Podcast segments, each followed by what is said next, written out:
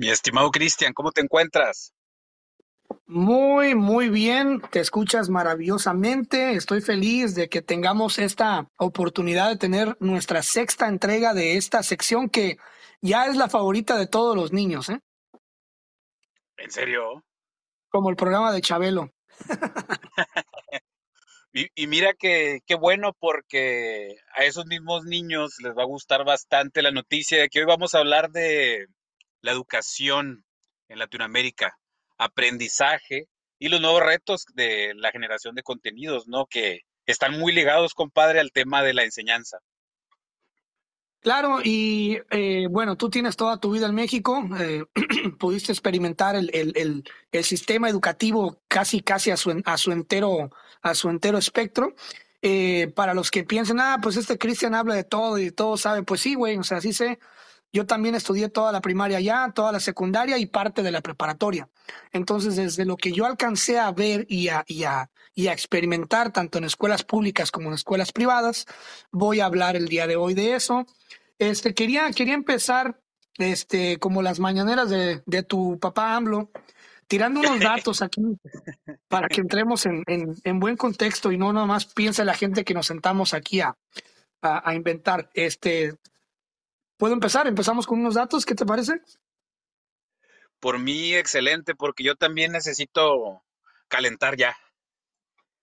Órale, ahí te va. Vamos a empezar con datos para que nuestra mente empiece a, a, dar esos destellos y empiece a conectar el cerebro las cosas, ¿no? Este, vamos a hablar de los números de este año, ya estamos en enero. Y pues obviamente todos los conteos se cierran desde, desde enero a enero, ¿no? Así es como funciona el, sistema educativo de la SEP, Secretaría de Educación Pública en México. Del 2022 al 2023, alumnos contados o registrados dentro del sistema público, que son secundarias, primarias, eh, jardín de niños, todo lo que sea y que tenga el logo de la SEP, de la Secretaría de Educación Pública, telesecundarias en cuestión de, las, de los ranchitos rurales, pues son parte de este sistema público, ¿no? Eh, alumnos en el sistema público contados 29 millones. Maestros del sistema público para esos 29 millones de alumnos, 1.6 millones de maestros. Estamos hablando de 1.6 millones de maestros para educar 29 millones de niños o jóvenes. Planteles en todo, el, en todo México. Nada más, Sí, sistema público nada más, lo que es la CEP. Ok. Solo, no estamos contando lo que es este planteles y universidades privadas, todo eso, no. Estamos hablando de sistema público. Aquellas que reciben así, este, pues, dinero parte del PIB, ¿no? Que vamos a empezar, eh, yo quisiera empezar hablando de ese sistema porque ahí es donde está la cuna y la raíz de muchos cánceres de México, ¿no? Eh, planteles en todo México, y fíjate que me costó trabajo encontrar eso, o sea, literalmente estuve, me costó trabajo en la página de la CEP, güey, encontrar este número. Qué, qué, qué ironía, ¿no? Planteles registrados en todo México, 250 mil planteles, 250 mil planteles. Y para verificar esa información tuve que llamar al número de 01800 y me contestaron y sí me dieron el dato. Muy amables, por cierto. Ok, México en el mundo ahorita en cuestión de educación, y desgraciadamente pues ahí se, se arrastra a las, a las universidades privadas. México es el número 10, está en el número 10 en el mundo con más jóvenes de entre 18 a 29 a 24 años sin acceso a educación, eh, pues ni, ni, sí, ni, ni siquiera a un sistema de educación, ¿no? que quiere decir que no hay eh, las facilidades para que los muchachos vayan a la escuela. Por ejemplo, en, comunidades rurales tienen que, tienen que caminar kilómetros, güey, para ir a la escuela un niño, ¿no? Este, esos son los ejemplos de, de, de poco acceso, ¿no? Y el presupuesto, el presupuesto de tu actual amado gobierno entre el 2022 al 2023 fue solamente del 0.3% del PIB, o sea, PIB, Producto Interno Bruto, que equivale a 715 millones de pesos, que no es nada, güey. Eh, de acuerdo. Pues sí. Y eso, pues, esos 700, 715 millones de pesos, pues supuestamente se va en acondicionar, crear aulas, abrir escuelas, mejorar los pupitres, este, los libros, ¿verdad? Crear las condiciones para que, para que los niños puedan sentarse a gusto en un salón digno de clases, ¿no? Eh, y voy a cerrar con, voy a cerrar con este último dato. Eh, las 10 carreras, las 10 carreras más populares ahorita, desde el 2015 al 2022, porque ya sabes que las carreras duran 3 a 4 años o un poquito más. Las más escogidas en esos años, entre el 2015 al 2022, fue en primer lugar la medicina, segundo lugar odontología, tercer lugar medicina en cuestión de veterinaria, cuarto lugar arquitectura, quinto lugar, y me pareció fascinante, quinto lugar literatura, sexto lugar enfermería, sí, claro, y está ahí, ¿eh? es público, registro público, sexto lugar enfermería, séptimo lugar ciencias políticas, porque siempre ocupamos políticos, eh, número ocho, psicología en todas sus terminologías, ¿no? Todas sus ramas. Número nueve, eh, investigación y periodismo. Y número diez, biología. Entonces cierro mis datos. ¿Qué piensas de todo esto? De todos esos datos que te acabo de dar. Cuéntame un poco de ti, háblame de tu vida. Ahora sí que como la canción de Caifanes, cuéntame tu vida, como dicen. Eh, mira, el tema aquí de, la educación, ¿no? Es muy importante que, sepamos que, bueno, eh, el sistema viene técnicamente fallido desde hace, híjole, te podría hablar de un par de siglos ya, ¿eh? No 100 años, un par de siglos. Y los últimos 100, pues se ha ido adaptando, ¿no? Entonces, primero, respondiendo al, tema de México, pues es, precisamente eh, el, primer, no, no reto, es un primer obstáculo al que se enfrenta mucha, mucha gente, mucha niñez y juventud sobre todo, ¿no? De que estar eh, supeditados a que el gobierno diga el tema de las plazas públicas para educación, eh, sí estoy, la verdad es que sí estoy sorprendido porque eh, bajísimo el, presupuesto, ¿no? O sea, prácticamente yo creo que eso que me dijiste debe ser el, presupuesto por estado mínimo. Imagínate, y no, De, y no de todo el país, ¿verdad? O sea, sí, sí es muy poco lo que se está invirtiendo en el sistema público, al menos en, en, en cuanto a mi opinión, ¿no? Y bueno, eh, qué bueno que empezamos con estos datos. No sé si te gustaría que nos fuéramos un poquito para atrás rápido de, cómo empieza este asunto de la, educación más o menos, ¿no? Platicarlo.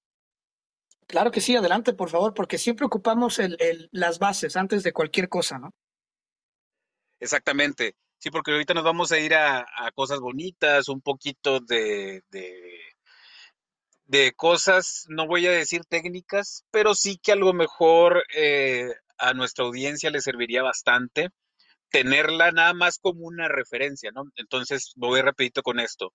Bueno, todo parece demostrado que eh, después de, de, la revolución industrial y así, se empezaban a dar cuenta que la gente eh, necesitaba eh, formarse, ¿no? Que se requería una manera masificada de empezar a trabajar con el desarrollo, antes nada más se pensaba en conocimiento, ahorita la verdad el conocimiento no es ni, representa un porcentaje ínfimo de todo lo que se requiere y más ahorita que ha migrado, ¿no? Que han surgido otras, otras formas de, enseñar que, que, a veces hay que integrar cosas. Entonces, ¿qué es lo que sucede, lo que pasó con esto para no quitar tanto tiempo la introducción? De que también muchas cosas se hacían acorde a los poderes reinantes. Por ejemplo, hace mucho, eh, ya cuando esto se, hizo más eh, mainstream, por así decirlo, ¿no? Que ya empezaron a comprar el eh, primer mundo, por así decirlo, la necesidad de empezar a poner escuelas y bla, bla, bla, bla, bla, de una manera global, porque digo, la enseñanza existe desde tiempos inmemoriales, ¿no? Pero ya, entonces es, vámonos a los últimos dos, dos siglos, vamos a, a, resumir tantito. Entonces empiezan a poner las, las escuelas, ¿no? Entonces ya empieza a haber cierta influencia, ¿no? De, de, de sí, tengo que, tengo que decirlo, ¿no? O sea, influye mucho el tema de el, capital, ¿no? El capitalismo. Porque de alguna manera eh, primero te educaban para ser obrero, O sea, para tener mucho conocimiento técnico, así era la mayoría de la educación. Después empezó a haber gente que decía, no, espérame, o sea, requerimos cuestionarnos cosas y la filosofía entra como eh, empieza a, retomarse bastante, empieza a decir, no, es que tiene que haber un método científico, tiene que haber personas que vivan también de lo que saben, ¿no? Que no tengan que estar moviendo fierros y cargando cosas. Entonces empiezan a surgir y, muchas profesiones que existían desde hace mucho empiezan a darse. Entonces, ahora vámonos a los últimos 100, 120 años pues empiezan a mandar un poquito algo de, un ejemplo, ¿no? Los Rockefeller, los Rothschild, eh, Rockefeller primero, ¿no? Entonces, pues ellos tenían el poder de, de, del tema del petróleo, sobre todo, entre otros negocios. Entonces, después también empiezan a, a entrar eh, situaciones de que sí, farmacéuticas y otras cosas. Entonces empiezan a decir, pues nos conviene educar masivamente con el tema de que, por ejemplo, medicina, hacer que la gente crea que nada más existe la medicina para tratar eh, las enfermedades de, del hombre. Igual acá, ¿no? Eh, la gente tiene que educarse, y aquí es donde voy a tocar el punto después como de 10 minutos, para ser empleado. Ya, ya toqué el punto focal, ¿no? Entonces, sí. gran parte de las bases de educación en, en, al menos en México, compadre, porque no te conozco mucho de otros países, ¿no? Pero están hechas para que la gente diga, salgo y trabajo para alguien. Entonces, voy a dar algunos ejemplos ya bien aterrizados de la realidad. Eh, a muchos les puede gustar o no les puede gustar, pero por ejemplo aquí, ¿no? En, en México, pues la verdad sí en que la gente empezara a pensar, estas generaciones, sobre todo los generación X y luego los millennials, en emprender mucho, ¿no? Eh, toda esa fam famosa oleada de microempresarios, tiene que ver con, eh, tiene que ver mucho con Monterrey. Y un poquito menos, pero también tiene su influencia, el TEC de Monterrey, ¿no? Con la influencia de Garzazá y todos estos, es fueron de las primeras escuelas, al menos en México, de programas de, de, emprendedores, emprendedores, de emprendedores, ¿no? Si bien a mí, como en cualquier sistema, cualquier universidad encuentro lagunas, a mí, por ejemplo, no me gusta mucho lo que he sabido del programa ese del tecnológico, no me gustan muchas cosas, pero como dicen, honor a quien honor merece. Entonces es, estamos lidiando contra un sistema que sigue educando a mucha gente, Cristian, para, para nada más ser empleado no para ese pleno uso de, conciencia, no para cuestionarse el mundo tal cual lo, lo, conocemos, no para empezar. Entonces, hay otras escuelas muy importantes, ¿no? Eh, por ejemplo, en México, ya hablando un poquito de educación superior, ¿no?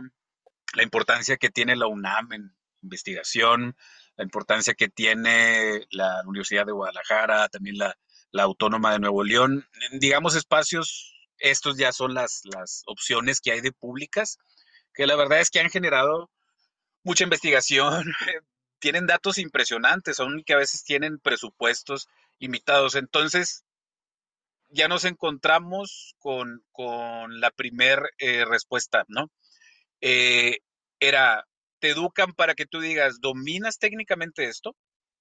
Y a, a mí se me, se me hacía que estás invirtiendo de alguna manera los papeles sobre lo que te dio resultados. Entonces empezaron de poco a poco a hacer cada cinco o seis años cambios de programas y así, pero esa base, por ejemplo, años de generaciones, eh, tienen esa educación.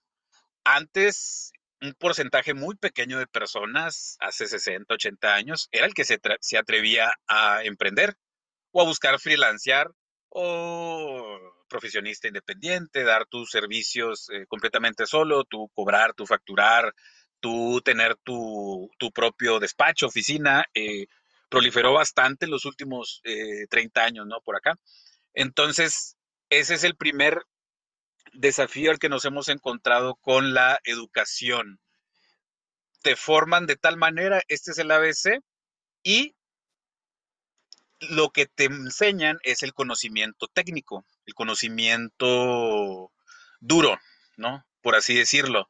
Entonces, yo fui de esa oleada que le, cayó mal a mucha gente, porque yo cuando hablaba hace mucho de, trabajos y de todo esto, y luego que ya me integré al mercado laboral y que, y que había discusiones cuando teníamos 24, 25, 23, 22, a mucha gente eh, no le gustaba que yo dijera desde aquel entonces, fíjate, ya como 16, 17 años, le decía, es que yo para qué quiero un ingeniero que sabe todo el conocimiento duro, que sabe todo sobre los fierros, pero a la hora de lidiar con una crisis, eh, no sabe qué hacer, ¿no? Se, se hace bolita, se tapa los oídos y dice, yo no voy a hacer nada.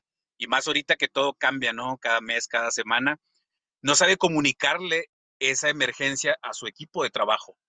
No sabe cómo eh, leer bien cómo se siente, gestionar sus emociones, no la inteligencia emocional, entonces ya te estoy dando la réplica a ese gap que da el, la educación basada en el modelo antiguo, que aunque la intentes cambiar, estás hablando de años y años y años y años de ese rezago. Entonces, yo primero les enseñaría a la gente y eso lo tengo, híjole, ya voy como 17 años diciéndolo.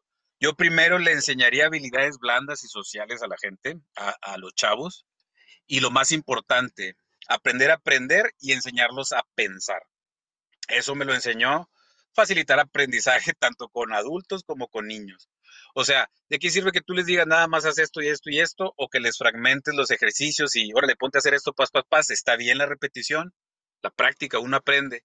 Pero si tú enseñas a la gente a pensar primero, les estás dando un regalo increíble para toda su vida. Entonces, recuerdo que había gente que, me, replicaba, no, no, no, tiene, tiene que ser una, una combinación de ambas. Cada quien habla como la va en la feria, ¿no? Los que decían eso era gente que, no tenían habilidades sociales. Eh, no, no tiene que ser una combinación.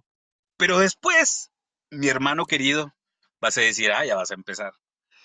No, no, no. Como por ahí del 2000, por ahí, como por ahí del 2012, empezaron a salir muchos estudios de que literalmente, ya hablando de educación y un tema en el que tú eres muy bueno, ¿no? Que, que lo has sabido abordar varias veces, y esa inserción al mercado laboral.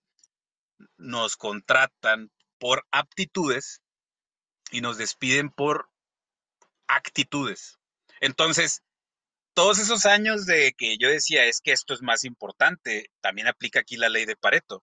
O sea, de, todo eso que tú tienes, de soft skills, como dicen allá los gringos, eh, la realidad es que pesa más en, a la hora de, no solo de cuando estás trabajando para alguien, sino también en un emprendimiento, ¿eh? Esa capacidad de lidiar con lo difícil, con los cambios, adaptarte, el enseñarte a vender, el, saber negociar, ¿no? Entonces, todas esas habilidades que son transversales, que todas las personas deben tener, es lo que marca la diferencia, porque el sistema ya demostró que lo duro solo crea autómatas. Entonces, eh, la, base finalmente de, la educación tiene que ver con habilidades, ¿no? Y el tema del talento. Entonces ya se demostró con estudios, ya tiene más de una década, de que efectivamente, o sea, es más importante todo el tema de lo que le llaman competencias humanas también, ¿no? Que van desde autoconocimiento, o sea, primero hacia adentro para ti y luego cómo, cómo interactúas con los demás. Y también habilidades que tiene que ver de gestión, porque eh, no todo es humano, ¿no? Yo, yo sí algo he aprendido como, como emprendedor sobre todo, es la, la importancia de planificar. Entonces, es otra habilidad eh, bien importante, no es, eh, no es tan humana, es un poquito más de saber administrar recursos, tiempo, personas, todo. Entonces, eh, la planeación es súper importante, ¿no? A veces también fijarse metas tiene mucho peso. Entonces, eh, hasta aquí, sí, sí, sí, más o menos eh, quedó el punto claro, ¿verdad? Espero que me haya dado a entender con, con la audiencia. sí, sí, todo bien. Y si no, que vuelvan a escuchar el podcast desde el principio. Ah, muy bien, muy bien. Entonces, sí, fue algo muy fácil, te digo, nada más esa necesidad que tenemos de irnos de atrás, de, de atrás para adelante, ¿no? Entonces, va, mm, vamos a dar el, santo, el salto cuántico. Eh, ¿Cómo ves ya si nos vamos a presente y, presente y futuro? Mira, YouTube, por ejemplo, mi el, eh, ahorita ya estoy, la red en la que más trabajo es YouTube tiene, eh, pues una de las clasificaciones es, educación, ¿no? Así como tu canal puede ser entretenimiento. Y ahí te va esta. Facebook tiene eh, un botón, te va a dar risa, que dice formación, que todavía no está habilitado, ah, que todavía no está habilitado. O sea, acá, sí, acá, sí, está, acá sí está habilitado. Es lo que te iba a decir. Sí, es lo que quiero decir, que ahí siempre entra un año después del tema acá de México, pero si está el botón por ahí es que va a arrancar y en los próximos meses. Entonces, ¿hacia dónde vamos, compadre? ¿Hacia dónde vamos? Todas esas habilidades que tenemos para, para enseñar, ya todas las plataformas las están integrando. Ellos ya lo saben. Ellos ya, ya saben hacia dónde vamos qué está pasando con Hotmart, ¿no? O sea, Hotmart es, eh, ahorita, híjole, le está quitando la chamba a mucha gente que sí, pero para bien, ¿no? Que cursos y yo te certifico y todo. Hotmart es, hay que decirle, no sé, es como un, un Amazon, un eBay de, de, de, formación, de, de, todo lo que tiene que ver con, no nada más educación, sino eh, que tú, que tú ahí a la gente les vendas tus PDFs, tus libritos, eh, eh, un abanico, un abanico de cosas, ¿no? Para no entrar tanto en detalle. Entonces, Hotmart ha crecido bastante, ¿no? Según yo, está sentada en Brasil, pero tiene una expansión increíble. Entonces, bueno, te hablo uno de tantos ejemplos. ¿Qué pasó con Zoom? ¿Cómo creció en meses cuando, entre el 2019 y luego se consolidó en, el 2020 en la pandemia. Toda la gente que daba clases, yo empecé un poquito después, ¿eh? Así como de repente estoy muy adelantado en ideas, tengo que reconocer, porque pues tú y yo siempre hemos hablado a calzón quitado, que a veces me tardo en implementar, ¿no? Yo, por ejemplo, Zoom así bien lo empecé a implementar hasta, hasta el 2021.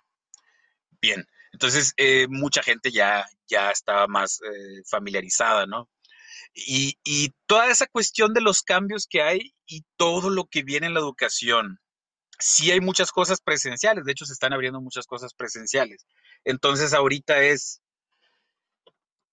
todo, todo, todo lo que se muestra, todo lo que son contenidos, te puede gustar a ti, Cristian, y a lo mejor a mí no me puede gustar, o a lo mejor a ninguno de los dos nos gusta, pero finalmente ya cambió el paradigma.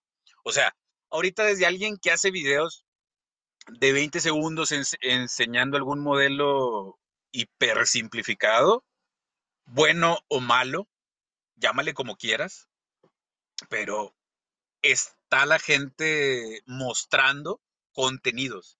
Ojo, que alguien tenga un contenido, porque, porque todos a veces nos equivocamos en eso, ¿no?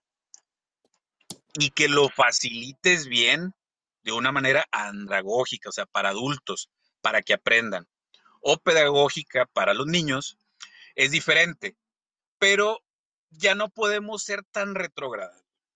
O sea, es, es, o sea, yo, por ejemplo, esto me lo digo a mí, o sea, de que, no, es que la gente de ahora no sabe enseñar y la chingada, pues ya no me sirve de nada pensar así.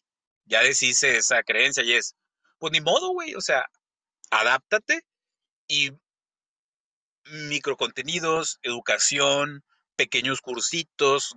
gracias a Dios yo tengo contenido de todos los tamaños, desde una hora y cuatro minutos hasta videos de 20 segundos donde enseño algo, ¿no? Entonces es, ya no es nada más, eso del aire de la información ya pasó, ¿eh? Ahora es, a ver, papito, ahora entra la parte de quiénes marcan la diferencia, quiénes sirven al mundo pues realmente los que podemos hacer diferencia, los que estamos en este mundo, pues educación finalmente es cambio, ¿no? Yo estoy muy metido en temas de cambio personal, psicología, todo eso. Entonces, eh, lenguaje también, obviamente. Entonces, como la educación es cambio, de alguna manera siempre vas, tenemos que estar súper adentrados en este mundo de los contenidos. O sea, ya es indisociable. Sí puedes hacer contenido de entretenimiento, finalmente, ¿no? No puede ser cero educativo, pero va a llegar un momento en el que o se van a tener que integrar o, o nada más es ese entretenimiento y lo otro. Entonces es, los últimos números que revisé son cifras alarmantes, por ejemplo, tocante a la educación. Eh, me llegaron unas estadísticas de Facebook, siempre hay un margen de error o un nivel de confianza que tengo que, eh, a veces baja un poquito, ¿no? ¿Por qué? Porque pues hay que ver los cortes, las fechas y todo. Pero, por ejemplo, me creerás que cerca del 90%, yo casi me desmayo, compadre, cerca del 90% de las personas en Facebook prefiere 100% contenido de puro entretenimiento y chismes. Es correcto. ¿Lo crees? ¿Lo, ves cercano a la realidad? Yo al principio, a la persona ahí que me estaba presentando esos números, medio, no le creía del todo, pero después que, que volví a generar contenido en Facebook, dije, ah, cabrón, se me hace que sí.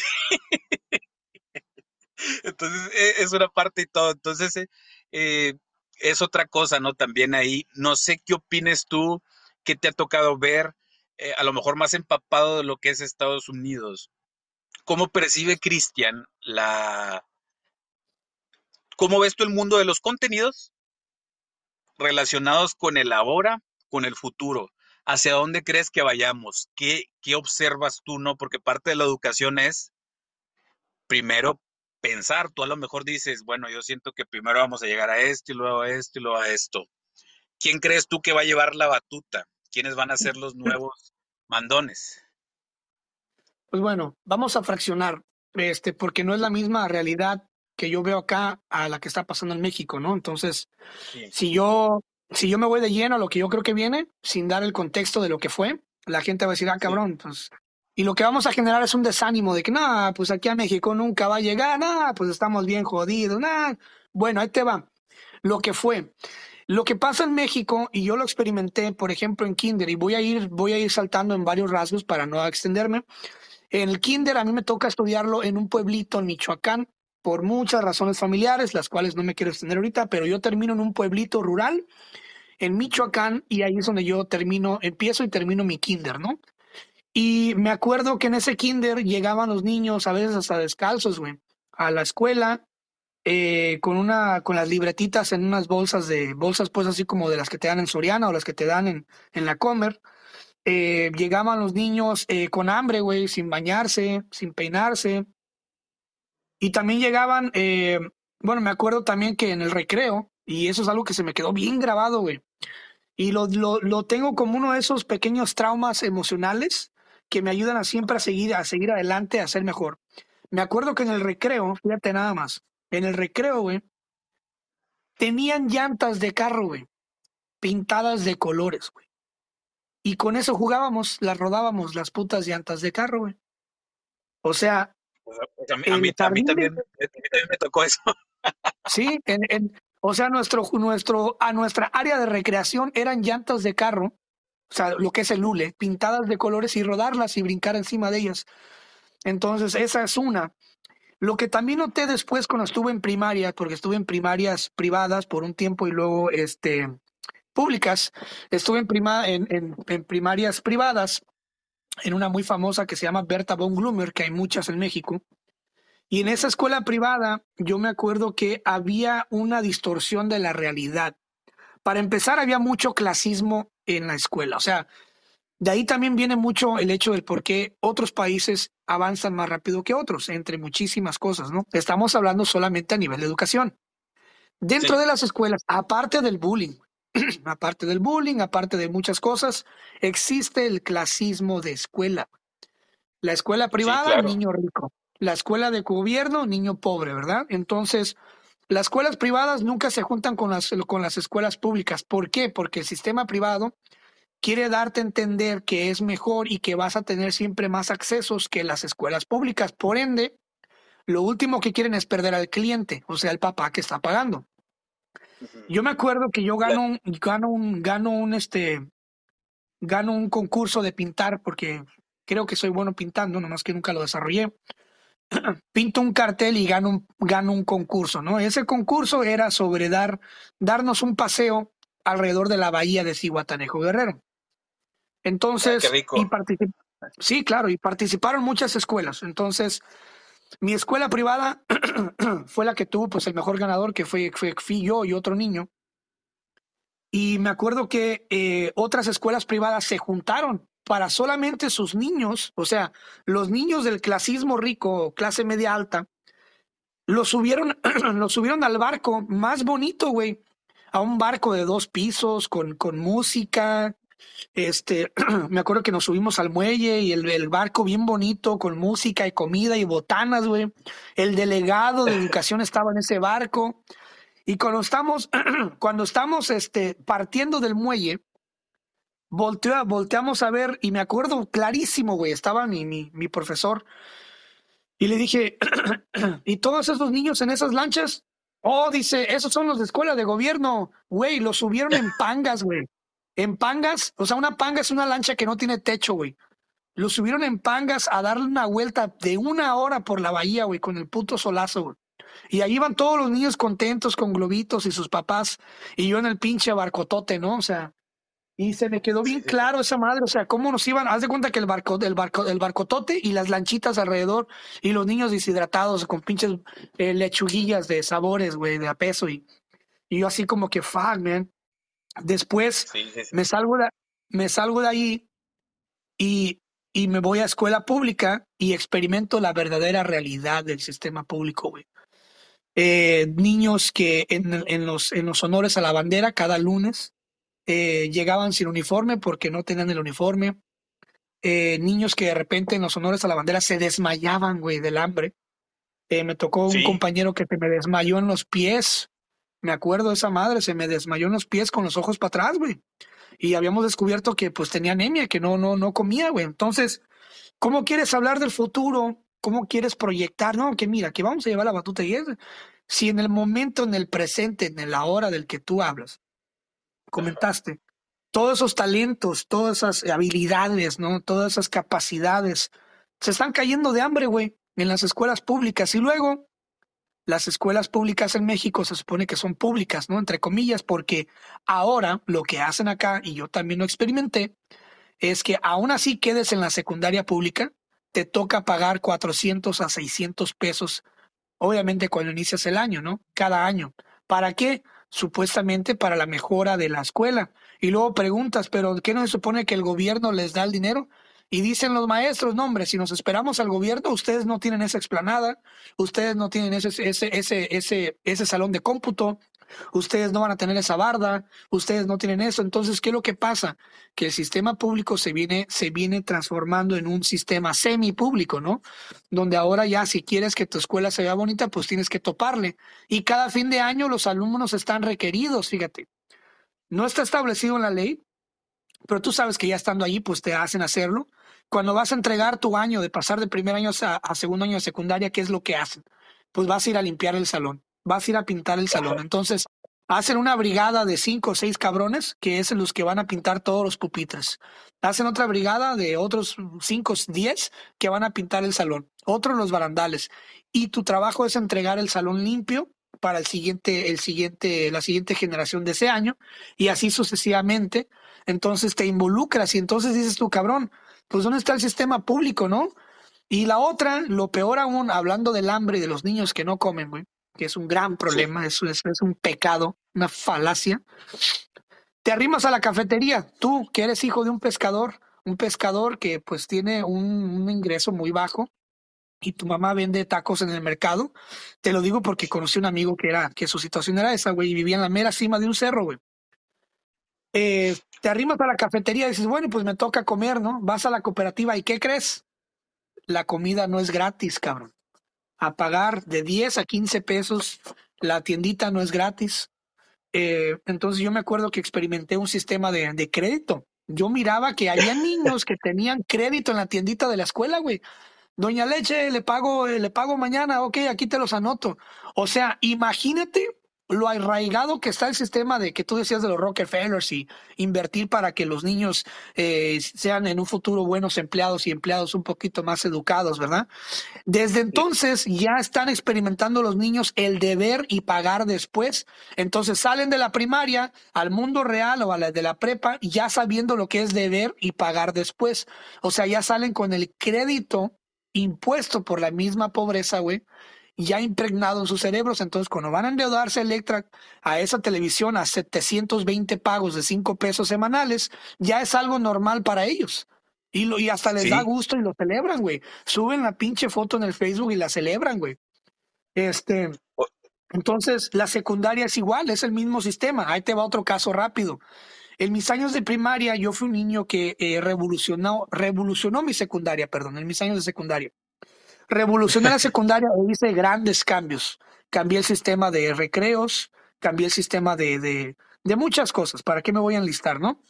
Eh, muchas cosas que todavía los niños de ahorita están experimentando en esa secundaria. Eh, reformé el sistema de, de, distribución, obviamente llevé un papel notarial y esto lo he hablado antes en el podcast, de todas las, las desmadradas que hice en la secundaria. Todo empezó cuando yo me metí a oratoria, yo descubrí que era bueno para memorizar y hablar, ¿no? Entonces, bueno, no descubrí, me descubrieron.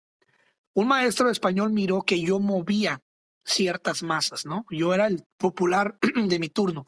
Yo era el que venían muchos morros a preguntar cosas y el que venían inclusive maestros a comentar cosas, ¿no? Entonces, uno de estos maestros nota que yo pues era una persona que ya inconscientemente movía a mi grupo entero, movía eh, arreglaba las cosas, si alguien se quería pelear de un salón a otro, yo iba a mediar y, nos, y, y fue una generación muy bonita donde no hubo un solo pleito.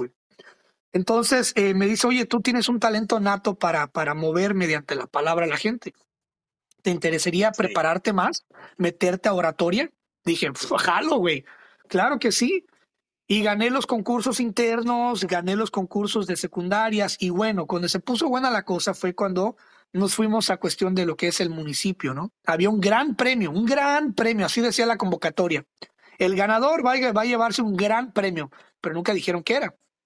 Entonces yo me meto a ese concurso, aprendo oratoria, me, me memorizo un discurso que por cierto le tiraba al peje en aquel entonces, de cuatro hojas, güey. Un concurso de cuatro hojas que le tiraba Andrés Manuel desde el 2006, cabrón. Ya le estaban tirando a Andrés Manuel. Bueno, me memorizo, me memorizo ese, ese discurso, eh, que es bien difícil memorizarte un discurso de cuatro hojas al pie de la letra y ponerle tus exageraciones, es otro pedo, güey. Paso días y tardes y noches memorizándolo y bueno, llego, gano el concurso. Gano el concurso frente al presidente municipal y la pradedera, la chingada, jajaja, la foto y el periodicazo y la chingada. Y salgo sosteniendo mi, eh, me dan un certificado blanco y negro, papel, o sea, una hoja que tú puedes imprimir en tu casa, güey, con un folder manila, esos de a peso en la, en la, papelería. Paso, saludo a toda la bola de cabrones eh, presidentes municipales de las cooperativas, a su chingada madre. Y al final me dan un sobre, güey, blanco. Y dije, ah, cabrón, hay dinero aquí adentro, ¿no? Era un sobre así gordito.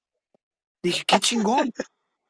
Pero no lo abrí, me fui a la casa de la chingada, ya llegué y el aplauso de mis hermanos, ay, qué chingón, güey, Y ahora sí, el momento bueno, ¿no? Abrir el sobre. Y ahorita te voy a decir por qué es muy importante esta historia que estoy contando. Abro el sobre y hay unos papeles, unas hojas en blanco así dobladas, ¿no? Cuando, cuando metes hojas a un sobre. Y dije, bueno, pues en mi mente va a ser un cheque, ¿no? Toda madre. mi, primer, mi primer cheque, ¿no? Ahí te va. Y es donde, aquí es donde voy a regresar al hecho de cómo las empresas privadas invierten en la educación y por qué. Sí. Saco el sobre, saco el sobre, güey, lo destapo y ¿qué crees que es? O sea, un concurso que, para el cual me preparé con seis meses de anticipación, tardes enteras, estrés, postraumático, güey. Abro, abro, abro, la, abro, es, es por, por sí, pues, no manches, imagínate un chavito, güey, memorizándote que tienes que memorizarte y pararte enfrente de mil personas, güey, a gritar pendejadas de un político que ni conoces. Como, como, los de la guerra.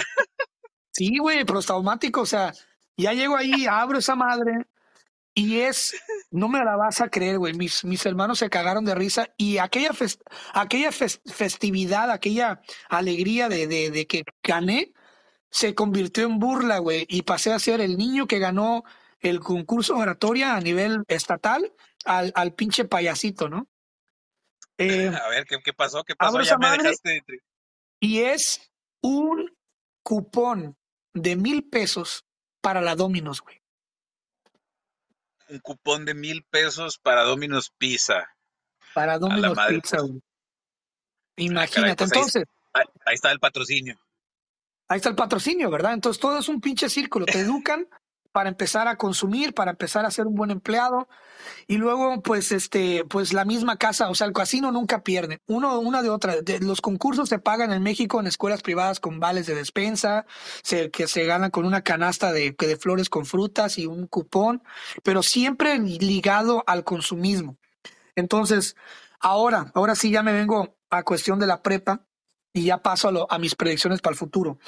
En la prepa, obviamente, experimenté ya un mundo más desarrollado, donde había muchísimo libertinaje entre chavitas con maestros, güey.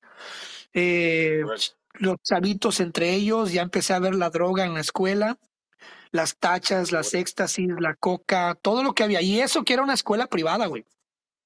Se supo de un maestro con una chavita que andaba saliendo, este, se supo de una chavita desaparecida, se supo de un muchacho que lo mataron. Y eso fue solamente en seis meses, güey, en una escuela privada, ¿eh? En una escuela privada. La cual voy a aprovechar para quemar. Se llama Nicolás Bravo número 5 en Cibatanejo Guerrero. La peor escuela del planeta, güey. Si alguien de Guerrero me escucha y quiere meter a sus hijos ahí, no los metan. Este. Y los maestros no iban, güey. Era de paga y yo me pagaba mi prepa, güey. Y los maestros no, pues iban, la maestra de química iba, fíjate, la maestra de química iba a sentarse a platicar sobre la novela con, las, con los estudiantes y los morros se salían a comer y a, y, a, dar la vuelta a la cancha y la chingada. Hasta que un día me frustré y le dije, le dije, oye, profa, con todo respeto, pero pues yo me estoy pagando la prepa y esta madre me está costando. ¿Cuándo nos va a enseñar? Y no me vas a creer que los morros se enojaron conmigo, güey. Sí, sí, sí. Casi me es que, es que ahí hay una pequeña línea, perdón que haga este paréntesis, ¿no? Eh, eh, al, principio que me estabas contando, eh, te voy a robar un, par de minutos, porque me, me, hiciste desbloquear recuerdos, por eso me quedé mudo. por ejemplo, temas que tenían que ver con, con recuerdo que una vez escuchó como un ladrillo en los en, mi secundaria, ¿no? Eh, en los honores a la bandera y era, no me tocaron tantos desmayos, pero ese fue muy, muy, muy recordado, ¿no? Afortunadamente, bueno, eh, al siguiente día ya estaba bien, el, chavo que se cayó y todo, pero sonó muy feo porque cayó de, cabeza, se desplomó de repente, ¿no? Entonces eh, me impactó mucho todo eso porque haz de cuenta que me hiciste que me fuera en backspin, ¿no? Y, y entonces tocaste algo que, que, que, duele bastante, pero que tiene que ver precisamente con el, el, mundo de ahora y con el tema también de la desigualdad y las oportunidades. O sea, eh, paralelo a lo, a lo, que tú cuentas, pues me tocaron cosas muy, similares de eh, irresponsabilidad de los maestros, que no iban. Recuerdo, por ejemplo, eh, habíamos muy poquitos en mi escuela que sabíamos jugar ajedrez. Y, y, donde empezaron a hacer concursos eran hasta, hasta el otro lado. Oye, pues una vez perdimos un punto, otro compañero de otra categoría y yo, porque mi escuela era la más desorganizada, nunca preveía nada y nadie nos quería transportar, que porque la gasolina, entonces el conserje que tenía una, una ven eh, pues estaba bien equipada hasta eso, ¿eh? no le faltaba nada y era escuela pública, pero que nos quería llevar, que porque no le querían dar aquí para la gasolina ahí la secretaria el cheque y que, y que el dinero y que el efectivo, y no, es que después voy a poner de mi bolsa. Cosas que no deben de ser problema, limitan. Por ejemplo, lo que tú cuentas, a mí si me hubiera tocado vivir algo así, o sea, yo a lo mejor hasta, hasta hubiera llorado. ¿Por qué? Porque son cosas para los que uno se esfuerza mucho y dices, ¿quién recibe las oportunidades? pues el que estuvo en otro spotlight al lado de gente un poquito más pudiente, pero por eso hago tanto hincapié en el talento, compadre. Por eso parezco pinche disco rayado. Tú afortunadamente seguiste cultivando tus talentos pese a las veleidades y todas las situaciones, cambios de país, residencia, ciudad. Y, y esas habilidades, claro que se notan desde, desde, desde siempre, ¿no? Siempre se asoma algo de lo que venimos siendo y hacemos en nuestra adultez, ¿no? Pero la alimentación, güey, o sea, ¿cuántos niños definitivamente por ese tema no están asimilando, no están captando, están pensando en otra cosa o, van y se endeudan a la cafetería para comer azúcares, eh, cosas que no te van a ayudar nada. Entonces, nada más quería hacer este paréntesis porque paralelamente viví cosas similares. Ah, bueno, y en este concurso de, de que responsabilidad de los maestros, como quiera, alcanzamos eh, lugar. Y fíjate lo que son las cosas. Eh, hasta en eso se veía clasismo, porque en secundarias públicas que eran en zonas donde había marriquillos, los maestros tenían candidatos, por ejemplo, tanto en fútbol como en ajedrez, de niños, por ejemplo, pues que a lo mejor eran, mm, sí estaban en públicas, pero eran de lana, ¿no? Había pocos, pero sí los había. Entonces, desde niños se percibe esa desigualdad, es impresionante. O sea, si yo te puedo contar a detalle lo que pasó y aún así los que éramos pobrecitos y veníamos de abajo, aún con ese punto que nos quitaron porque no alcanzamos a llegar a la primera ronda, ganamos las otras cuatro, otro compañero y yo, él en su categoría y yo en la mía, yo alcancé segundo lugar y el tercero. Obviamente hubiéramos sido los campeones con, en el ajedrez con esa ronda, pues lo hubiéramos hecho. Y pasaban cosas raras y tienes toda la razón, como te pasó lo del barco, de los niños allá. O sea, tienen favoritismo niños que vienen como que quedar bien con los papás, porque el papá pues le está metiendo, el papá a veces patrocina ya la liga de fútbol, es el que se picha la cheves para los profes y los refrescos para los niños al final. Entonces, eh, ¿cómo todo se reduce a quien tiene, tiene prioridad? Qué, qué, qué fuerte, ¿no? Claro. Y bueno, compadre, pues ahora sí el futuro. Pues ya termino, termino mi prepa acá en Estados Unidos, noto obviamente las diferencias, noto el avance, o sea, literalmente tienen un edificio, y eso que era una escuela pequeña acá, ¿eh? Tienen un pinche edificio para, para clases de biología, otro para matemáticas, otro para educación física, o tienen gimnasio, tienen alberca, tienen pista, tienen... Y dije yo, puta madre, o sea, obviamente regreso a mi país natal, que es Estados Unidos, a terminar mi educación acá, y en esos dos años que vine para acá, compensó toda la pinche vida y el historial de pésima educación. O sea, desde el kinder, pésimo ambiente, ambiente educacional, o sea, pésimas condiciones, desde la primaria con malos estímulos, mala alimentación en la primaria, la secundaria con malos estímulos de premiación, o sea, ¿de qué te sirve ser chingón si te van a dar un vale de despensa o un vale de dominos hasta la, prepara, hasta la preparatoria donde donde ya los morros ya vienen condicionados a la mediocridad y la verdad nomás quieren ir a la prepa nomás para sacar el título y agarrarse un trabajo, un trabajito común y corriente. Este, obviamente, pues ya para cerrar este punto y irnos al futuro, pues las, las problemáticas en México es que no hay cooperativas gratuitas y los niños no tienen acceso a comida. Y los lonches, que es los lonches que los papás ahí humildemente los les dan o los lonches que hay en la comida que hay en las, en las cooperativas, son bombas atómicas de basura, güey, o sea, pura soya y, y cosas condimentadas que no, que no sirven para nada. Eh, niños que comen tacos con sal, tacos de tortilla con queso en las escuelas, en las primarias, escuelas que están lejos e inseguras, o sea, cualquier güey puede entrar a una escuela y hacer algo en México. Eh, maestros malos, buenos y malos, pero más malos que buenos. Eh, el sistema de plazas de heredar pues las plazas a maestros, el hijo le hereda al papá y, eh, perdón, el papá le hereda al hijo y el hijo pues nunca va, pero cobra el salario. Este, Y también vamos a hablar de algo, o sea, rápido. Un maestro gana nomás 11 mil 23 pesos en el sistema público al mes y luego les pagan al mes. Tengo entendido que en muchas escuelas en México les pagan al mes, güey, o sea, 11 mil pesos al mes.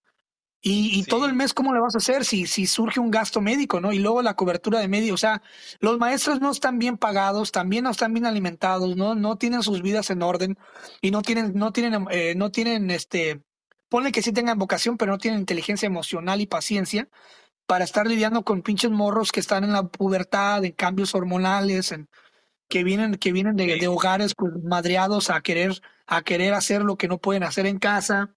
Eh, pero bueno, eh, el futuro.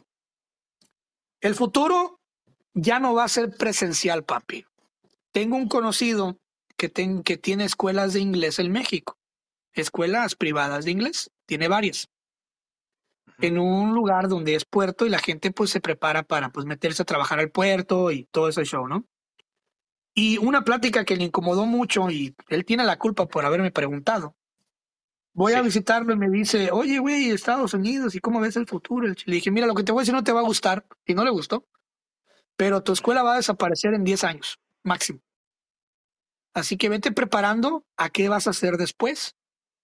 ¿Cómo? ¿Qué, qué, qué, Le dije, mira, ya nadie quiere ir a la escuela, güey.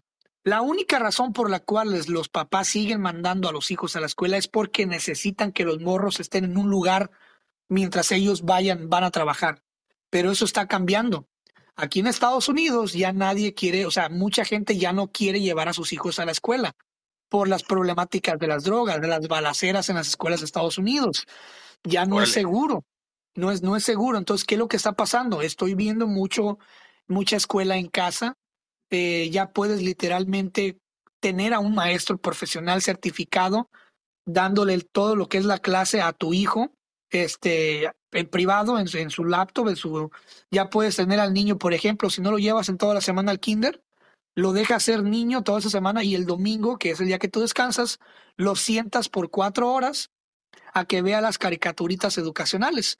Y eso está demostrando que, que, el niño está disfrutando y aprendiendo más en esas cuatro horas que estar yendo todos los días al kinder, porque está en su casa comiendo su frutita, viendo su, en su cuarto, bien a gusto, en pijamas, mirando las cuatro horas de caricaturas educacionales que van a ver durante toda la semana en la escuela, donde hay distracciones, donde hay niños que son más groseros que ellos, más, más maleducados, este, niños con, con déficit de atención que les contagian o sea, se está yendo, se está yendo todo más hacia lo que es lo virtual que lo presencial. Este, y eso va a pasar en México, no sé en cuántos años, pero acá en Estados Unidos ya está pasando. Entonces, todas esas escuelitas privadas que hay regadas en las colonias. Aunque no me lo creas, fíjate qué, qué interesante, ¿eh? Aunque no me lo creas, ya la pandemia nos dio pruebas de todo eso de repente la gente, pues la gente ocupa ese concepto de normalidad, no sé por qué razón, pero de que todo siga igual, ¿no? Zonas de confort. Pero nosotros igual, o sea, e-, en, el tema de mi hijo estábamos de que eh, ya tocó ver todo el análisis de su escuela, aquí, allá y todo. Igual, o sea, también nos tocaban, nos tocaban kinders eh, públicos, güey, que ni ganas de, o sea, ni ganas de abrir. O sea, eh, íbamos a uno, por ejemplo, y recuerdo que era así de que, no, pues nada más nos hacen venir, pero pues por la pandemia, nada. Oye, y un niño, de un niño de cuatro años se puede estar educando en línea, pues más o menos, pero pues lo importante para ellos era estar cumpliendo con las horas, ¿no? Entonces también vino a revolucionar todo, entonces mucha gente nos empezamos a mover. Eh, nosotros pues tuvimos que buscar una escuela, eh, una escuela privada, eh, con esas situaciones de que pros y contras de, lo presencial, entonces empiezas a ver y dices, güey, esto ya te va mostrando, todavía no al 100, pero ya te va mostrando todo lo que viene, ¿no? O sea, el niño pues sí necesita a veces lo presencial, la socialización, toda esa cuestión, pero hay otras cosas que a veces cuando no se manejan bien, juegan en contra, ¿no? Entonces, eh, y pues ahí te va, eso, lo que, eso es lo que dice, es lo que decimos tú en todos y nos preocupa, ¿no? Es que mi hijo tiene que socializar, ahí te va. No puedo revelar mucho, pero yo conozco un niño que tiene cinco años, güey, ¿ok? Es de padres, pues, americanos, blancos, ¿no? Tiene cinco años este niño. Tiene toda su vida. Nunca ha ido a una escuela, a un kinder, a un maternal, nunca, a una guardería. ¿ok? Porque la mamá, pues, tiene la facilidad de que no trabaja, el papá sí. Es un gran beneficio, ¿ah? Este niño le tiene en su cuarto, su camita, todo, y en una esquina de ese cuarto, ¿ok? Opuesto a la ventana, eso sí. Tienen un pupitre para él, tienen su pantalla y tienen su, su laptop donde, donde él mira la, la escuela. Y tiene en la laptop, tiene maestros pregrabados, o sea, ellos compran eh, lo que son las clases. Y a ese niño lo sientan por, cuatro, por tres horas. Bueno, no las tres horas corrido, pero sí lo sientan en lapsos de 40 minutos a tomar esas tres horas diarias de clases. Ahora tú dices, no, pero es que ese niño no socializa. Pues no me vas a creer, güey, que es el niño más elocuente que he visto en mi vida y que cuando lo sacan al jardín es el primero en ir a buscar plática y a conocer gente. ¿Por qué? Porque como no tiene el roce constante de estar con la pinche gente englomerado, cuando sale y ve gente le interesa ir a, hacer el descubrimiento.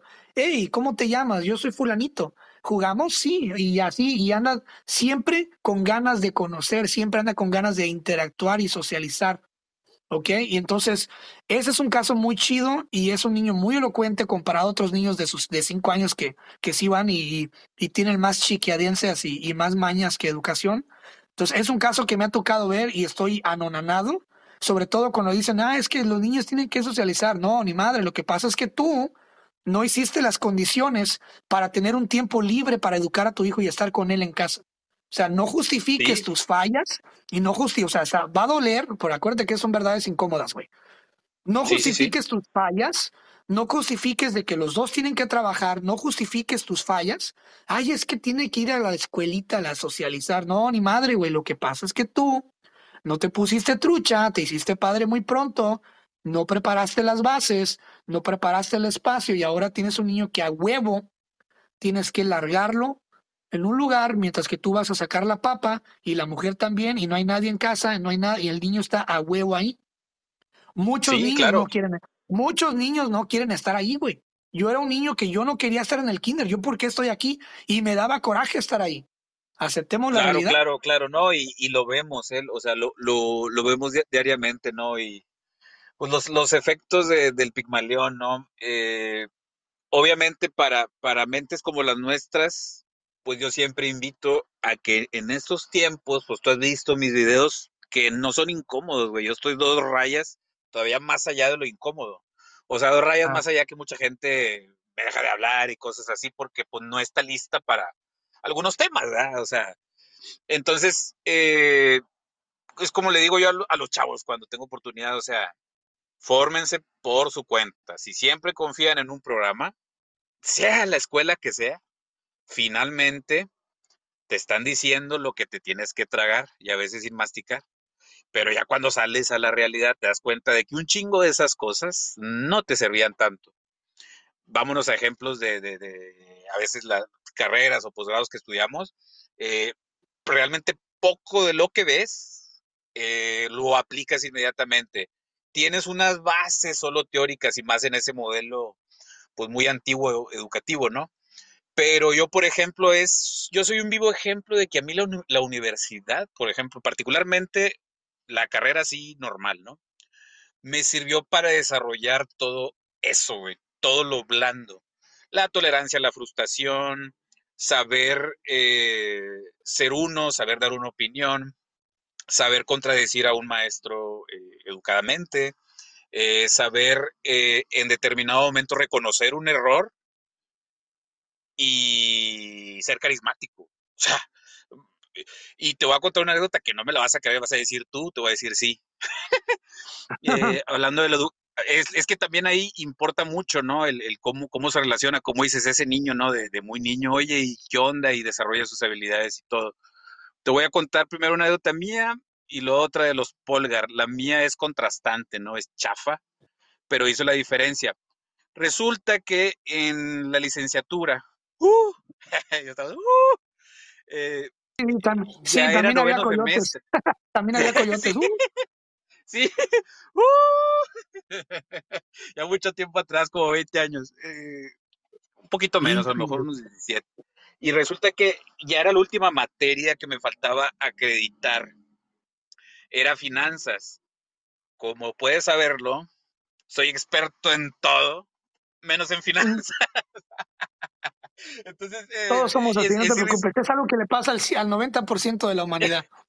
Pues sí, cabrón, pero en teoría yo estudié a poquitas materias relacionadas a eso. Bueno, era finanzas, entonces era un profesor de esos, eh, trabajaba acá en, en Vitro, era de esos financieros así muy dicharacheros, le iba a los Rayados de Monterrey, eh, a mucha gente no les gustaba, las mujeres sentía- sentían que era medio lanzadón, eh, a la mayoría de los hombres nos caía bien, eh, y él y yo, no sé si nos caíamos bien o mal, pero nos madreábamos. Yo era así, haz de cuenta como soy contigo ya en la universidad, ya tenía esta personalidad de así, o sea, no, no, sin tapujos, ¿no?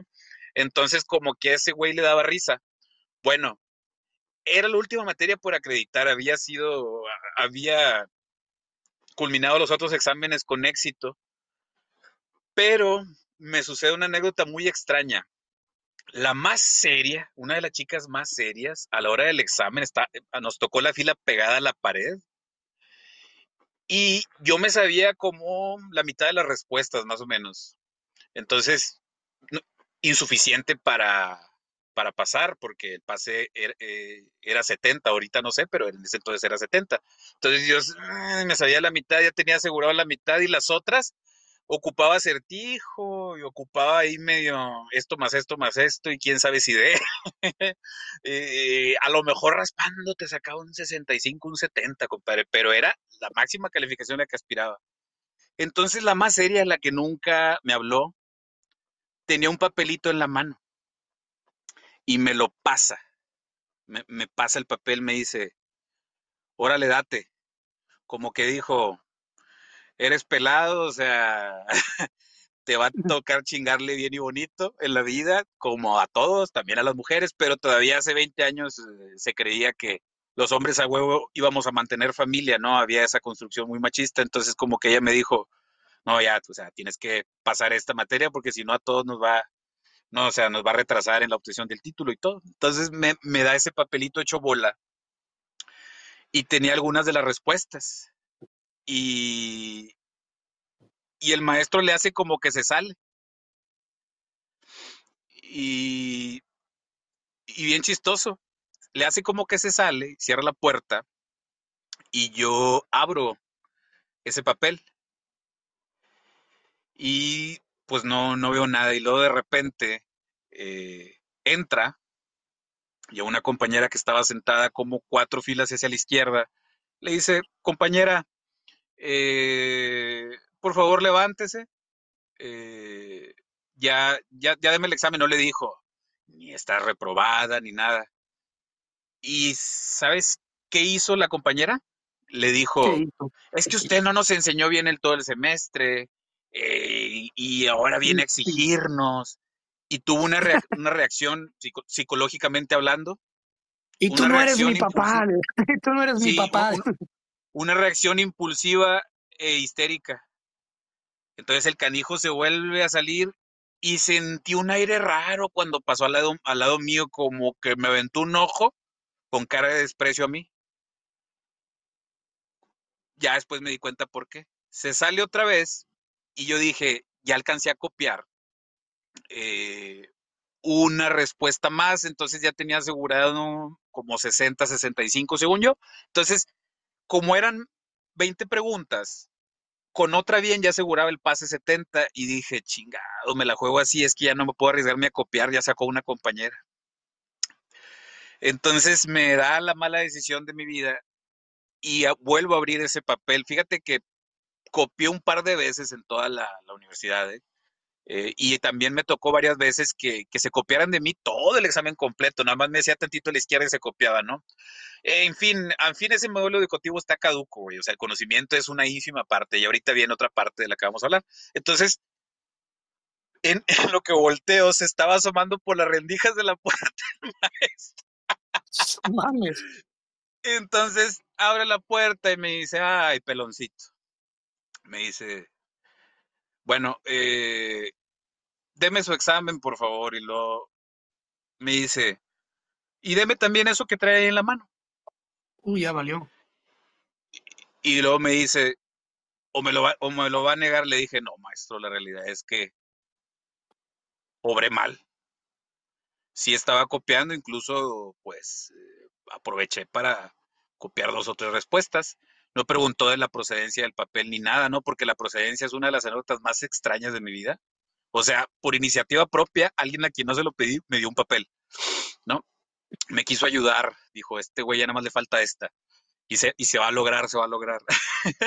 Entonces, eh, no, sí, maestro. Y no sé por qué me dio por sonreír. Eh, la verdad, pues sí me apena y todo, pero bueno, eh, obviamente entiendo que esto va a tener eh, consecuencias, pues muchas gracias por su tiempo y, y disculpe lo, los inconvenientes, ¿no? Así de lo más honesto. Y en eso eh, la compañera ahí seguía haciendo rabietas y luego ya estaba agarrando su mochila, saliendo y despotricando contra el profe el maestro así como que sí, sí, compañera, está bien, está bien. Pues para no hacértela tan larga, después de semana y media nos iban a tener más o menos la calificación.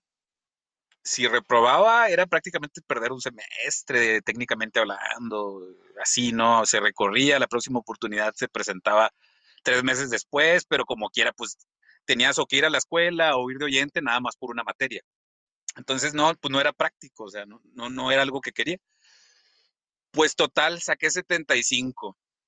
El maestro decidió no, no afectarme nada, ¿no? Entonces ahí es donde dices, ¿cómo reaccionamos ante los problemas? Es algo que se debe educar desde la universidad, ¿no? Y, ahorita que tocaste el tema de la educación por cuenta propia, es algo que sugiero yo mucho, ahorita que se generan contenidos, que la gente realmente busque cosas que te eduquen, pero no mejoralitos, güey, o sea, si quieres aprender a las cosas bien, ordénate, estructura la información. Yo como facilitador de aprendizaje, como he creado cursos, o sea, hay taxonomías, hay formas de aprender, hay formas, juega algo. No cambian las cosas con una palabra 5 o 10 segundos, volvamos al mismo problema. ¿Sabes quién es Judith Polgar, Cristian? No, la verdad no. ¿Para qué te miento? Bueno, Judith Polgar es la verdadera Queen's Gambit. Es la mejor jugadora de ajedrez de todos los tiempos. Ella se enfrentó a la élite en la vida real. Eh, nacida en los 70, su mejor nivel pues debió haber sido como entre el 88 y el 90 y tantos. Llegó a vencer a Kasparov. Kasparov le dijo cosas machistas de que las mujeres deben ir a la casa a cuidar a sus maridos. Eh, muchas cosas que tú viste en, la serie esta Gambito de Dama que es un poquito más inspirada en la historia un poquito más eh, oscura de Bobby Fischer, ¿no? Ese jugador americano que fue muy bueno. Bueno, hubo una mujer de carne y hueso, todavía vive y tiene una hermana que da clases creo que en Nueva York, se llama Susan Polgar. Las tres hermanas Polgar, de las cuales Judith fue campeona del mundo, su papá, que era un, si no me equivoco, un eh, eh, eminente psicólogo y eh, entre otras carreras, ¿no? Así, decidió educarlas sin que fueran a la escuela, ¿eh? De niñas, y creó, pues, unos monstruos, o sea, eh, personas eh, que toda su vida han rayado en la genialidad y la tipa una humildad, una educación, una mujer así hecha y derecha, una mujer que no se la cree, o sea, cuando jugaba sus torneos mundiales. eh, lo que pasa es que ella fue la que rompió esa distancia que había en el que, no, espérate, o sea, no solo las mujeres no juegan ajedrez, sino que, ah, eres campeona de mujeres y ahora estás empezando a ganarle a algunos hombres y no solo, y no a cualquier hombre, güey, o sea, le llegó a ganar a varios que llegaron a ser los mejores ranqueados del mundo, ¿no? Entonces eso, la verdad, quitaba brechas bien fuertes, ¿no? Y los rusos, pues muy enojados. Entonces ahí dices, cómo a veces, así como ese niño que me cuentas, ¿no? Eh, es bien interesante cuando tienes el método correcto, puedes educar muy buenas personas desde casa, porque a veces la escuela falla. Por eso no hay que cerrarse. Hay escuelas que de plano eh, no la arman y hay otras que tienen en teoría todo bien, pero tienen un sistema tan eh, poco flexible que la mitad de los niños no la están armando o el 60, o el 70% de los niños no, no están lográndose y a lo mejor se logran algunos que tienen todas las condiciones, pero un maestro experimentado logra cómo irlos llevando a todos, ¿no? Entonces, eh, hacia eso, fíjate, coincides a tu manera, pero la educación va a que cada ser humano va a llegar un momento en que vamos a tener 12, 15, 18, 40, tus hijos, mis hijos van a tener que decidir de que, oye, es que yo a lo mejor si voy a una universidad, a lo mejor casi todo en línea, pero aparte yo quiero aprender esto y voy a hacer mis programas de educación, ya se van a deshacer muchas cosas, güey, se van a deconstruir. Eh, va a ser una va a ser una educación meramente híbrida entre, o sea, hay cursos obviamente que puedes este, ver en línea Exactamente. y prácticas. Va a ser híbrida, pero no va a ser presencial como ahorita lo estamos viviendo. Entonces, eh, salieron temas muy padres, ¿no? Eh, qué bueno que nos compartiste experiencias porque pues a mí me hizo saber que como tú, tú te manejaste más en el sur y yo en ciudades del norte, ahí nos damos cuenta que, que, un sistema está, como dice, ¿no? Echando tierra de por medio. Así de jodido está el país y lo siento mucho, o sea, y sigue estando, porque obviamente no quieren, no, no, no quieren a la gente que esté tan el concepto de universidad es precisamente por eso. Supuestamente las universidades en teoría traían esta idea revolucionaria de que una combinación de ideas y de mundos que tengan todos tipos de referencia, no nada más desde eh, esta perspectiva o la otra. Para eso fueron, ¿sabías ese concepto? El concepto de universidad era que se integraran de muchas corrientes para que el humano, para que el hombre, para que las mujeres que estudiaran vieran de todo y eh, construyeran ese camino profesional. O sea, en teoría está muy, muy bonito, pero en la práctica, compadre, está fallando y en muchas partes del mundo, eh, no nada más en México. O sea, eh, muchas escuelas están renovando y ya están empezando a ver que tienen que entrenar bastante todas esas habilidades sociales, ¿no? Si en realidad quieren gente fuerte, ¿verdad? En, en, todos los aspectos, pues tiene que estar bien ahí. Yo quiero cerrar dando mi, mi, mi, proyección práctica y que sí te va a servir desde lo que es acá Estados Unidos y me gustaría que después que termine des tu proyección práctica de lo que sirve en México, ¿no? Entonces, rápidamente, en Estados Unidos está, está surgiendo la inteligencia artificial. Muchas carreras van a desaparecer, muchos trabajos van a desaparecer. Cristian, ¿qué hago? Bueno, aférrate a las básicas, a lo humano, psicología, psicoanálisis, terapias, acércate a la medicina, acércate a, lo que, a lo que deje, eh, líneas de producción, pero no, no te hagas no te hagas experto en ser, en ser empleado de producción, sino coordinador. Eh, lo que sigue son, eh, son carreras de trato humano, porque vamos a tener tanta, tanta tecnología que no todos van a saber comerse esa tecnología y va a haber mucha gente que va a tener muchas secuelas. Entonces, si quieres, si quieres algo que te sirva, tiene que ser algo que sea de trato humano, en todas las áreas, hasta en la comida, también gastronomía. La otra es que en Estados Unidos vale madre todo lo que sepas. ¿Sabes por qué vale madre todo lo que sepas? Porque llega un punto en el que lo que sabes te sirve, te lo digo por experiencia. Llega un punto en el que todo lo que has aprendido y todo lo que sabes llega hasta cierto límite. Y después de ahí viene algo, una palabra que muy pocas gentes saben y valoran. Aquí en Estados Unidos no todo es conocimiento. Llega un punto en el que eso ya no te sirve. Y lo siguiente que te va a servir es la disponibilidad, porque hay personas que saben mucho, pero no están disponibles, no están dispuestas a sacrificar horarios, a sacrificar horas, a hacer pequeños sacrificios. Entonces, ahí es donde está la oportunidad de crecer y por eso yo he podido humildemente crecer en lo que he hecho, porque a diferencia de otros güeyes expertos, cuando se ha llegado el momento de los putazos, el que está más dispuesto he sido yo y he ganado. Entonces, la disponibilidad en Estados Unidos te da esa ventaja que dices, ah, cabrón, pero ¿cómo es posible que el, barrendero ahora es el vicepresidente? Sí, porque ese güey estuvo dispuesto a barrer la puta banqueta y el otro vato no, porque sabía mucho y su conocimiento él tenía que ponerlo en un lugar cómodo donde le puede. No, al final del día lo que te sirve es la disponibilidad en Estados Unidos. Y la otra es que eh, la mejor universidad ya es y seguirá siendo por los siguientes 10 años YouTube. Todo lo que tú quieres aprender está en, está en, YouTube hasta cierto punto gratis. Después los expertos, si quieres adentrarte más, ya hay que pagar. Y ahí están, todos los expertos están en YouTube. La mejor universidad está en tu teléfono, güey.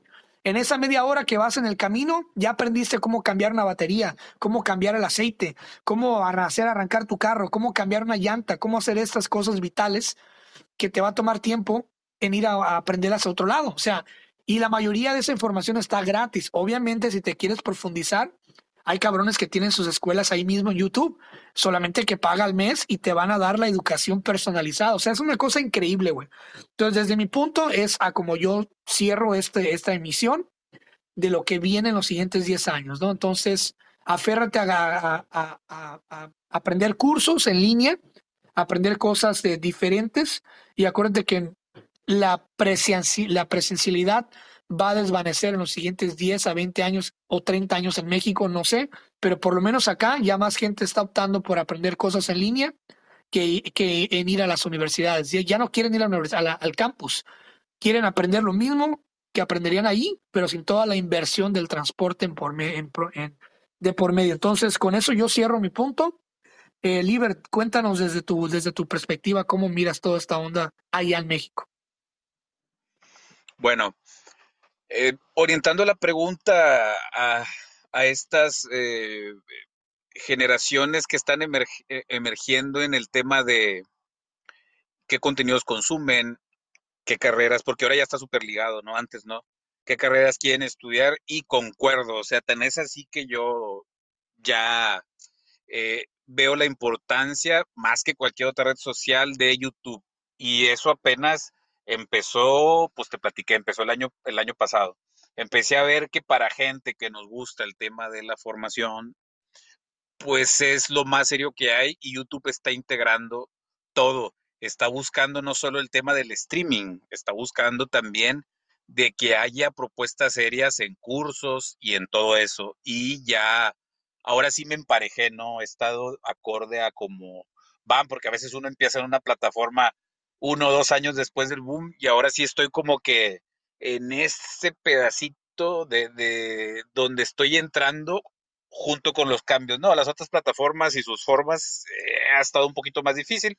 Si se ofrece léxico, desarrollo personal, eh, bastantes temas, ¿no? Eh, psicología humanista, eso, pero sobre todo esas dos actividades. Eh, estoy en YouTube como Liber del Fierro también tengo un, un seudónimo por el que me pueden encontrar. Es eh, arroba Lord Léxico. Eh, ahí sin el acento porque no me permitió caracteres especiales, L mayúscula y todo lo demás con minúscula. Lord Léxico pegado. Sino como Liber del Fierro y van a encontrar precisamente eso, o sea, todo lo que tiene que ver con cómo formamos, cómo educamos, cómo facilitamos aprendizaje rápido.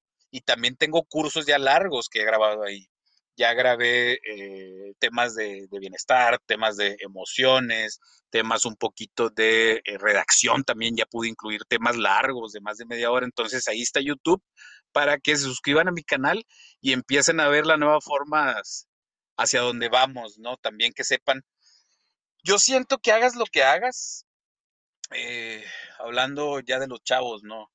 Muchos nos están escuchando, es es bien importante que te prepares para saber que todo está cambiando. Si no te adecuas a esos cambios, si no te sabes tampoco formar por tu cuenta en lo que tú vengas a aportarle a este mundo. Yo siento que a veces la escasez de algo te ayuda, por ejemplo.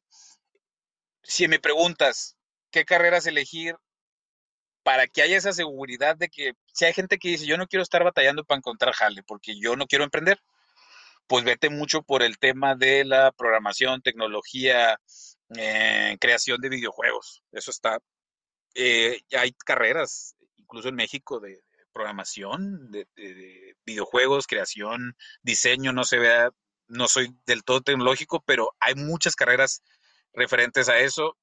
Saber programar es importante, todavía, a lo mejor en algunos años ya menos, porque ahorita ya pues hay muchas situaciones de que se ha optimizado tanto que ya es mucho más sencillo, entonces a lo mejor ese que era programador ya va a migrar a otra cosa. El tema de la tecnología te va a servir en todas las, en, a lo que te dediques, incluso si eres eh, abogado, incluso si, si eres eh, profesor, incluso si eres médico, vas a tener que relacionarte de alguna eh, u otra manera con, con las redes o con plataformas propias, ¿verdad? si haces tu página y todo, para poder a través de ahí, de esos medios, llegarle a mucha gente. Yo también veo que, que a lo mejor ni siquiera son 10 años. Yo creo que a lo mejor 5 o 6 años van a empezar ya a ver radicalmente muchas cosas, porque este año es revolucionario en el tema de, de educación en línea, ¿no? Cómo vienen apretando YouTube, Facebook no se quiere quedar atrás. En teoría TikTok también, pero eh, TikTok también como ya se posicionó como mucho contenido, sobre todo en Occidente, de mucha banalidad, pues de repente muchos creadores serios eh, realmente terminan yéndose a, otras plataformas con un sistema de monetización y todo en real, ¿no? Porque ahí es, pues la realidad es que pues, mucha esperanza, sí, pero necesitas ser muy masificado para que en esas plataformas esté. Sí, hay gente que sube sus videos y te inflaman la esperanza y todo, pero bueno, cursos serios, gente que tiene técnica para enseñar, todo. Entonces yo creo que tecnología y competencias humanas, porque eso nos va a servir mientras eh, las máquinas no se impongan sobre, sobre el hombre, te van a servir en contextos donde a lo mejor en un futuro convivas con muchos menos, eh, con pocas personas, igual y te va a servir esa diferencia, esa conexión, porque ya se empieza a ver, ¿no? Ya ves que la evolución para nosotros es corta, ¿no? O sea, vemos muy poco, pero si ya le das perspectiva, si tú le das 100 mil años o 200 mil años, te das cuenta de que el ser humano está cambiando su constitución física, genética, nuestras características, nuestro cerebro. Entonces, para los próximos años todavía esa capacidad de, lidiar, tener esa flexibilidad cognitiva, saber liderar y saber trabajar en equipo, por más extraño que, que, parezca, es en la misma región del cerebro que se trabaja que el liderazgo, entonces van súper conectados, ¿no? Y yo siento que se acaban esos momentos donde tú vas a tener que seguir un programa. Si en realidad quieres formarte bien, vas a tener que ser tu propio eh, facilitador o planeador. Vas a decir, oye, para esto tengo que tomar este curso aquí, en línea, y a lo mejor presencialmente amarro algo de esto y esto. Saco un diplomita en el que a lo mejor ya soy programador, pero yo ya estudié por fuera algo sobre marketing de contenidos. Entonces ya ya puedo o abrir mi, mi, mi, consultoría para yo mismo o trabajar para alguien y manejarle integralmente todo lo de redes sociales, cosas así, ¿no? Carreras que han estado, pues, que han tenido mucho auge. Yo siento que hace mucha falta ahorita, eh, micronichos muy fuertes. Es el, es el tema de bienestar, salud, todo eso, ¿no? Hay mucha gente que, que lo requiere. Si estás viendo en qué emprender y si eres médico, si eres nutriólogo, te vas a forrar de billetes en este 2023 si sabes utilizar esas plataformas, ¿no? De las que se han hablado aquí, eh, plataformas en línea, Zoom, vender también tú, tú como médico, tú como consultor, puedes hacer tu, eh, tu propia información, tu propio mini curso o curso grande y lo vendes a través de Hotmart, buscas otras plataformas, eh, está la otra, ¿cómo se llama esta? Platzi o Platzi, se me, se me va el nombre, hay muchas donde tú puedes tu información ponérsela a muchas personas y ya le rompimos en su madre al one to one, compadre, ¿no? Entonces, todo lo vamos a tener que hacer. O sea, va a llegar un momento en el que esa vieja generación se va a llevar lo último de, no, pues es que yo siempre atendí en el IMSS como médico eh, y pues eh, lo mío era tener filas de gente ahí y luego tardarme más con unos u otros. Ahora vas a tener que organizar mucha información y tu sistema de citas va a cambiar y ahora vas a tener que, si no le sabes a, a todo el tema online, alguien quien te ayude con esa parte, que te los organice. Entonces es, eh, ya quien no se sube al cambio en realidad pues va a tener una vida, una vida complicada, ¿no? En términos eh, del ingreso económico porque ya todo cambió. De hecho, ya cambió desde hace rato. Ahorita, ahorita apenas nos están avisando. Entonces, eh, pues me despido con, con, esto y espero que haya resultado fructífero, fructífero para nuestra audiencia. Y fue un gusto conectar de vuelta, mi hermano. Un gran placer como cada mes y pues bueno, ya estaremos pactando para la siguiente entrega ya número 7, ¿no? Wow. Este, pues muchas gracias a todos los que nos oyeron en todas las plataformas Y pues gracias a Liber por su tiempo y espero que compartan este episodio, que vayan a buscar a Liber. A mí no me busquen ni me compartan, por favor, no lo necesito. Solamente escuchen el podcast. Y pues nada, Liber, gracias hermano, te mando un fuerte abrazo y vámonos, pa'lante. Igualmente, que estés muy bien, te mando un abrazo y bueno, pues platicamos muy pronto, cuídate mucho. Ánimo. Este episodio estuvo patrocinado por Episodios Misantrópicos. Hola, soy Liber del Fierro, escritor y copywriter. Si deseas reinterpretar muchos fenómenos sociales y disertar con estilo, esta impactante obra te dará una nueva pauta. Es una crítica mordaz, es un poderoso reencuadre filosófico y un ensayo humanista para lectores sagaces que quieren romper sus propios paradigmas. La mejor experiencia de lectura la puedes encontrar a través del KDP de amazon.com o también escribirme al WhatsApp Business donde la compra la puedes realizar vía PayPal. Saludos. Si te gustó esta plática del podcast, seguramente te gustará mi otro proyecto que se llama Pláticas Proféticas. Es un podcast que hago en colaboración de un gran amigo que se llama Francisco Andaluz. Es un ex militar y en este podcast tratamos temas de todo tipo sin miedo a la censura, con la única finalidad de que la pases bien, de que te diviertas, te rías, aprendas y también reflexiones con nosotros. Te invito a que nos escuches y nos busques como Pláticas Proféticas en todas las plataformas. Ahí nos vemos, te mando un abrazo, cuídate.